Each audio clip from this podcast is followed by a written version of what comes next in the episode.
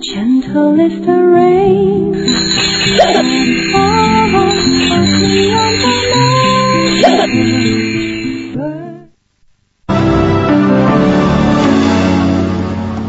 锵锵三人行，你们好。哎呀，文道徐老师，好好今天要说的事儿是什么呀？嗯，二月是个滥情的季节啊，早春二月，早春二月，早春二月对吧啊？我也比较二，是吧？家家里排行老二，人称二爷嘛。怎么样而且二个节日，昨天元宵节是中国情人节，是明天二月十四号是另一个西洋的情人节西洋的情人节。咱们今天可就在这个夹夹在两我们夹在两个情人当中。完全表现出当前的一个主流社会里面一种趋势，对吧？现在这情人节是情人周这么来算的，怎么讲？就是很多有本事、有经验的人都知道，就不能说过情人节的，就说啊，下礼拜是咱情人周了。那么情人周你想哪一天过啊？对不对？哎呦这么说有个他们他们刚才他们刚才交流过，他们说情人多的人呢，情人节难过。嗯，没错。对不对？很难过，你这一天不知道该怎么办。嗯结果中国人的智慧真是无穷。你看情人节本来西洋玩意儿，可以到中国，洋文先拉上一个元宵，那已经有一个时间跨度了啊，对对对对对你已经有两个去处了。嗯他们说不是，现在真正的情人节是早一天、晚一天，甚至第二天、第三天，就是就是一周过。对，一周那么过，然后呢，我们就可以美其名为这叫中体西用，对不对？哎，这就是咱们中国人比较这个宽松，啊他把这个时间拉开谈，要不然有些人那可真是难过。对呃对，所以呢，这个。你像，我觉得文道提出了的是解决的方法。嗯我刚才还在琢磨这个问题，鼓吹他因为情人节现在实际上就是捉奸节，你知道吗？他首先也得是先是个通奸节，才成得了捉奸节。怎么说？怎么说？为什么是捉奸节？有一位青岛的宋女士，在 离开家门之前，哎，跟这个老公说，哎，我要出差，到外地出差两个礼拜，你在家好好待着。我情人周出差。啊对我，啊你好好照顾自己。嗯原来这是宋女士的这个呃不叫调虎离山，调己离山之计。实际上一转脸去了侦探社，私家侦探公司说查我老公，为什么呢？这个宋女士就是去年跟她老公发现她老公有问题，因为她老公经常谎称啊在公司加班啊什么不回家。那宋女士也是个这个心明眼亮的主，这家伙 打听 打听打听，原来打听到了，所以有些人这个八卦呀，到处瞎说。打听到他们单位，她老公他们单位说单位里尽人皆知，只是大家公开的秘密。和她老公跟一个已婚女性啊有一腿，呃不是有瓜葛。于是呢，宋女士有一次恰好在就在这俩吃西餐的时候。出现在了这俩人面前，但要不说宋女士是很水平很高的，就说单凭这个我还不能够怀疑她哈，要抓证据。她已经出现过，才出现过当时那个场面如何化解？当然，你看人家这儿写的嘛，啊宋女士在一家西餐店堵住了丈夫和那名女子，两人正用餐。理智的宋女士没有采取行动，她知道这个场面并不足以证明丈夫不是有情人在那个场面也够尴尬了。看来那个宋女士呢，意也不在情了，这跟情人节也没关系。嗯她基本上是为了离婚多拿钱做准备，然然后宋女士对不对？她这已经是想好的，是都是这一招了。然后你想宋女士怎么利用这个情人节？她说真要抓着证据捉奸捉双的话，嗯哼就等情人节晚上这天了。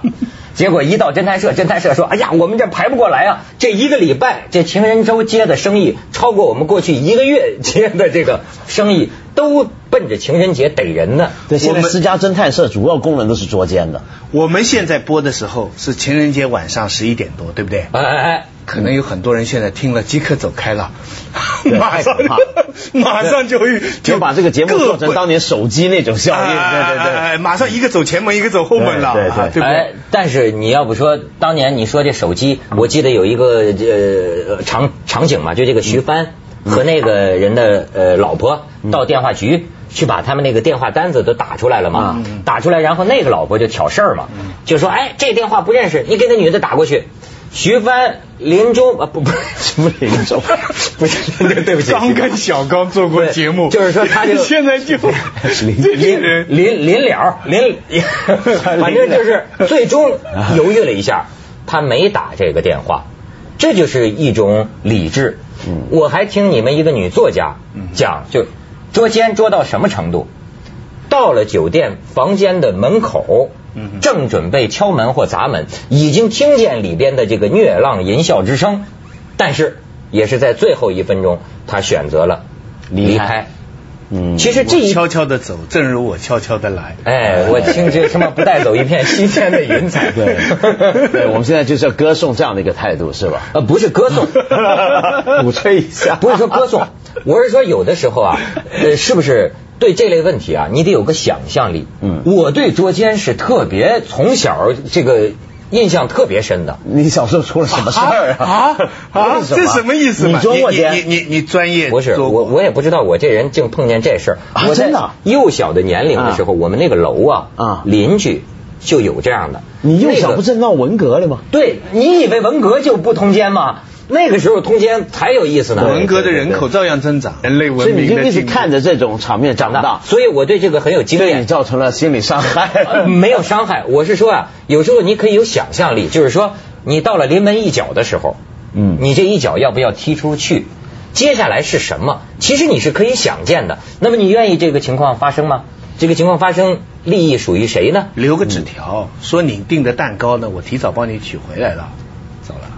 哎呀，徐老师，哎 徐老师可以啊，可以啊，徐老师这是文人啊，留留个纸，条，那捉奸的作用也达到了嘛，嗯。嗯对不对？警告的作用也达到了嘛，对对不对？你何不是，其实通常是？在那一刻啊，捉奸的人要想的就是我们这个关系要不要维持，要维持的话该怎么维持，还是你要摊牌？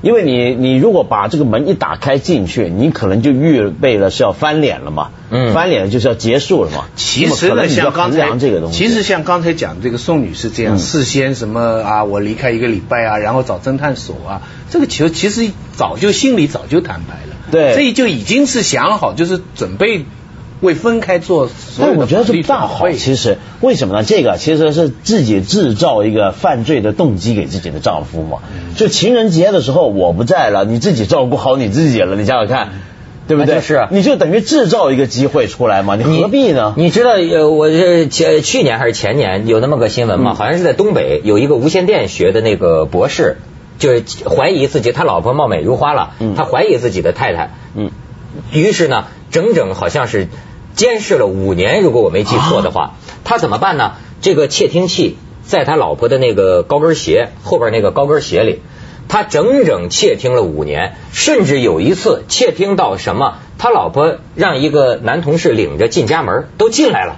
那个时候，哎呦，他热血上冲啊，觉得要有情况。可是事实上，这五年下来，证明他老婆呢白璧无瑕，就是没有这样的事情。尽管有时候把男同事都领回家了，但是也是持之以理。最后，他对他老婆终于放心了。要不说这个寸呢，他准备拆除所有高跟鞋后边的这个窃听器。老婆发现了结果老婆偏巧那天订鞋去了，高跟掉了，到鞋匠那儿订鞋，那鞋匠哎，你这里边怎么？然后回家把所有的鞋打开，里边都是窃听器，最终证明了老婆清白，但是他老婆最后怒而跟他离婚了。对，那肯定绝对离开病那。肯定的，那绝对要这样做。不过这个我觉得还有一点很重要，就是我们常常讲通奸啊、抓奸啊，用这个字眼就觉得奸是个很坏的事，对不对？嗯所以说奸情，奸是这三个女的对没错。这个说法呢，我举个例子啊，呃，那天我才跟一个朋友在聊，就因为我有个朋友就问我一个问题，就是说为什么有没有发现很多女孩子啊，她们一旦很很亲密，就是说特别朋友关系特别好，或者是她是同学，她们月经的经期啊会变得越来越靠近。对对对，你有没有发现同同一个女生宿舍里的有这样的事情对对对，有有有是这样。就同一个女生宿舍的女的在一起住了一个学期，最后慢慢发现呢，大家这个姨妈来的都是一个点儿。对，都是几乎是同一段时间。你知道这是为什么吗？嗯过去传统呢，很多人说哦，这是他们情如姐妹，对不对？哎，越来越靠近。其实不是的，是这样，人体啊，或者任何生物。我们的细胞啊，或者我们的大脑要下命令给我们的组织去发放一些不同的功能，要执行不同的功能的时候啊，靠两种东西来沟通。嗯。一个就是我们讲荷尔蒙，荷尔蒙是体内沟通，还有一种叫费洛蒙，费洛蒙是体外沟通，就是跨生物体的沟通。就是说，有时候你比如说，你觉得一个人特别吸引，你又说不出来为什么，很可能就是他发放那些费洛蒙在跟你沟通。对，好哦，那么当惊奇的时候啊，其实是会有费洛蒙释放出来。嗯那么这些女性呢，就会透过这个费洛蒙，她的生物体本能就知道，哎，这女孩的惊奇来了，我的惊奇比她差几天。那么于是大家呢，那不行这个我吃亏了那不行吃我亏了我得调过来对，大家呢是慢慢靠近靠近，为什么呢？就是怕，因为惊奇跟排卵期是有关系的嘛。当然了，他们怕的就是有谁比自己排卵排早了。哎，男朋友来找她，结果找成她的楼上的那个对了，。这是个竞争。哎真是三个女人一这是这台戏啊！是这是这是个竞争竞争从人猿时代开始的竞争，对对，这是个竞争。对对对，费洛蒙，费了蒙，锵锵三人行，广告之后见。费了蒙。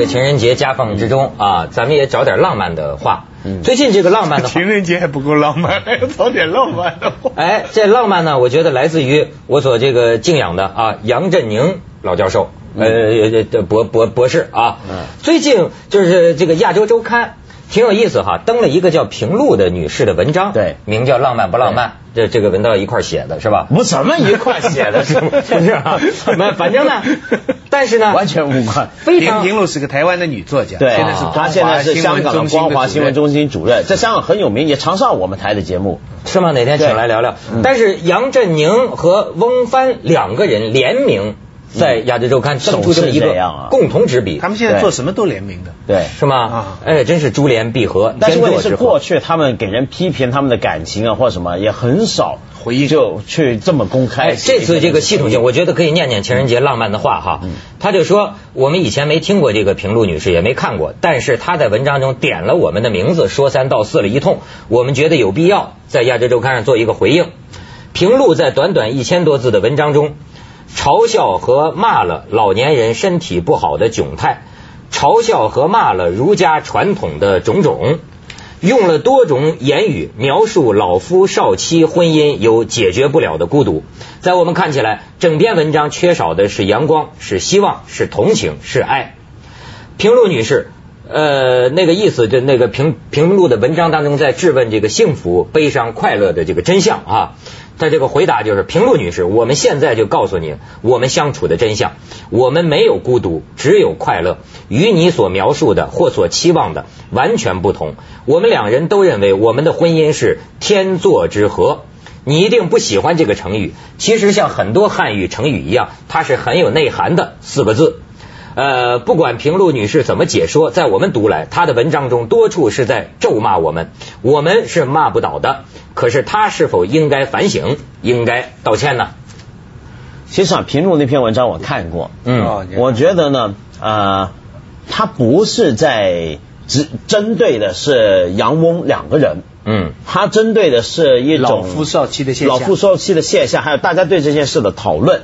因为当年呢，我们知道，就是他两个在一块结婚的时候呢，很多的非议，对不对？很多人就说啊、他们这怎么样怎么样，什么不好，什么有问题了。然后同时呢，又说到，哎，也有一种意见啊，当时我们也是个意见，就觉得应该尊重他们两个人的感情，人家两个人的感情是怎么高兴怎么闹，对啊，那关我们什么事儿呢？对不对？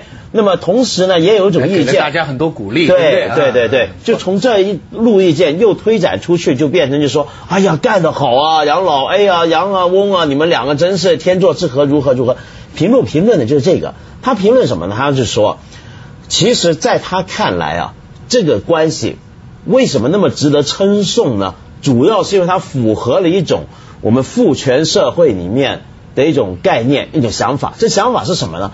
一个男人，他再怎么老，身体再怎么不行啊，假设他不行的话，他还是可能吸引人的。为什么？因为他有脑子，他有学问，有风度有风度，财产有地位有地位，有财产，这就行了。反过来，如果那是个女的呢，恐怕就更不行了。所以她其实就算那个女的也很有地位，也很有财产，也很高名望，但是如果她跟一个小年轻在一起的话，大家就比较不那么接受，对，不会像人家现在羡慕杨老师这样。对他讲的是这种事儿。啊，呃，我我没看过这篇文章，但是我认识平路。我想这个是两个层面，嗯一个层面呢，就是说对于老我我有过一期节目讨论过老夫少妻的现象，嗯结果我发现到呃老夫少妻的现象对他最反感的嗯是中年的有知识的女性。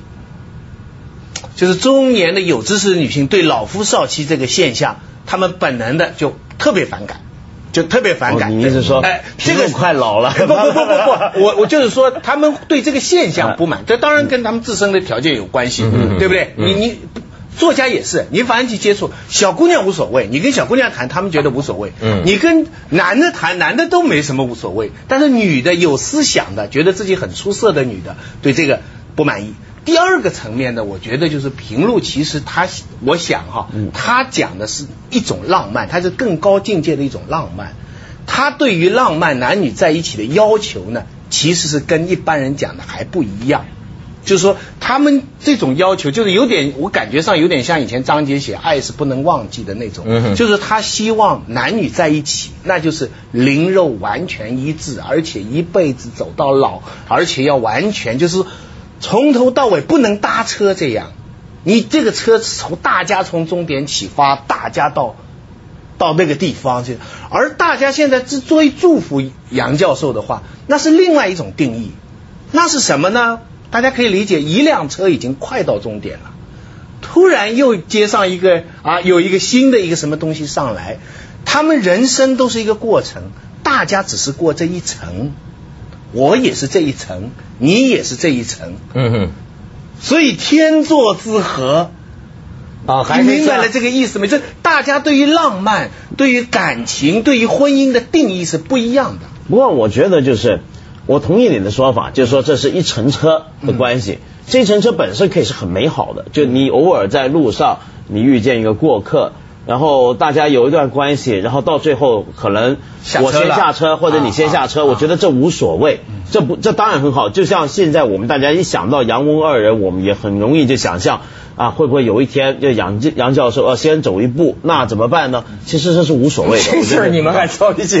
操心啊，人家更多的是操心这个短暂。车程上的卧铺问题。我觉得这没问题，反而这没问题。现在科技先进，这个这个这一张旧船票 能否登上你的课？杨教授写信来骂你问题在于你怎么知道呢？就是知道什么？不是不是我们我们都在说，你怎么知道人家俩人是怎么回事是不知道。我们我们讲的其实不是这俩人，跟他们这个没关系。讲是个现象。你看这个背后就是两个，就是有一种情况，就是说他不能接受这个上一层车。就是比方在我我想哦评论的这个想法，我觉得人生、爱情、这个浪漫、这个情，这这个就是 lifetime，就是永远的。没有，我觉得平路如果是上一层上一层，你上一层火车上，然后再下了车，这个就不没算有。我，但是我看评论那篇文章，我觉得他倒还不是这样。不算不算行吗我觉？得不算没有他讲评论那篇文章是这个但我觉得他不是，他还是针对的是一种就是。我们社会很习惯前面那种层那层想法，哎前面那个想法就你比方说我们我们就女性主义的一种对，我们想象一下就知道，比如说过去几年来啊，香港常常有很多八卦杂志，很多传闻，嗯传闻是围绕什么呢？围绕香港两个女性的富豪。其实应该算说是有三个，历年啊，小甜甜这十年以来我就不数名字了啊。嗯嗯嗯这十年来，反正有三个香港是独当一面的女性富豪，曾经传闻过，就是跟某些的男孩或者是男明星有过关系或者有过接触。那么这种事情呢，啊、通常被香港的媒体那种八卦杂志描述为一种丑闻。他们很强调去突出这个女性她多有钱、多有权位，同时又多么的老，然后这么老了还化妆、装装模作样，还装俏，而且还看人家还会去看不起那个年轻的男的，对，所以倒过来呢，这个男的女的这个情况就变成一种美谈，所以我相信平路的，所以我明白，我也同意，就是你们这学者不都老爱在讲这解释系统嘛？嗯。我听来听去啊，这是个解释系统，解释的一个环境。对。就比如说。人家这个杨教授和这个翁帆，甭管是怎么，他们俩的事儿只有他们俩自己知道。对对。但是呢，这所谓成名的代价，就是周围的人，每一个人都在解释他。可是呢，这个解释啊，就好像是一面镜子，也看出了每一个人心里对这种事儿，对是怎么想，对吧？对这么很很多男的这个镜子一照，说，哎呀，我老婆还没出事呢。啊，然后我一照，我就我就觉得我我我我得向杨杨老师学习。对，我们 还得去幼儿园呢香香三人行，他是拿广告诺贝尔之后见奖啊，嗯。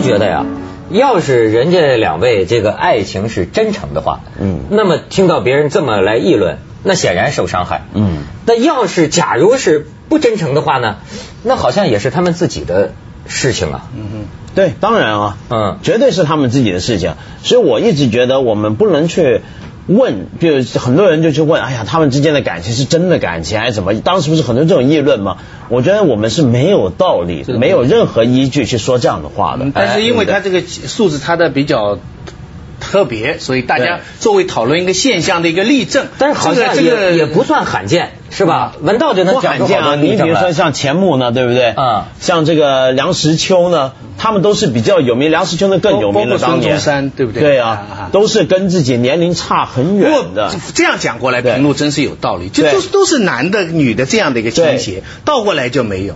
对。所以我回想起来，还回到前面的问题，我想还记得恩格斯当初写的书讲，嗯。一夫一妻呢，还是目前为止人类没办法当中的一个办法。对。至于将来人类文明会怎么发展，我们现在真的还很难说。是，可我现在觉得啊，最近不是有一个环保有个运动啊，嗯。叫保护生物多样性的这个一个口号嘛，就是这物种在灭绝呀、对。其实也应该呃这个尊重人类生活方式选择的多样性。对这我全世界觉得有时候有伊斯兰教有些人，比如说我说你你你怎么着，似乎呢他是个道德的上帝，对对可是你要知道。光我知道，目前世界上存在的婚姻制度就不下八十种之多，对同时并存。你没有那个见识，你没见过，你以为你这个是天经地义的，嗯对吧？那其他民族的、其他文化的，难道就是邪恶的吗？嗯对吧？所以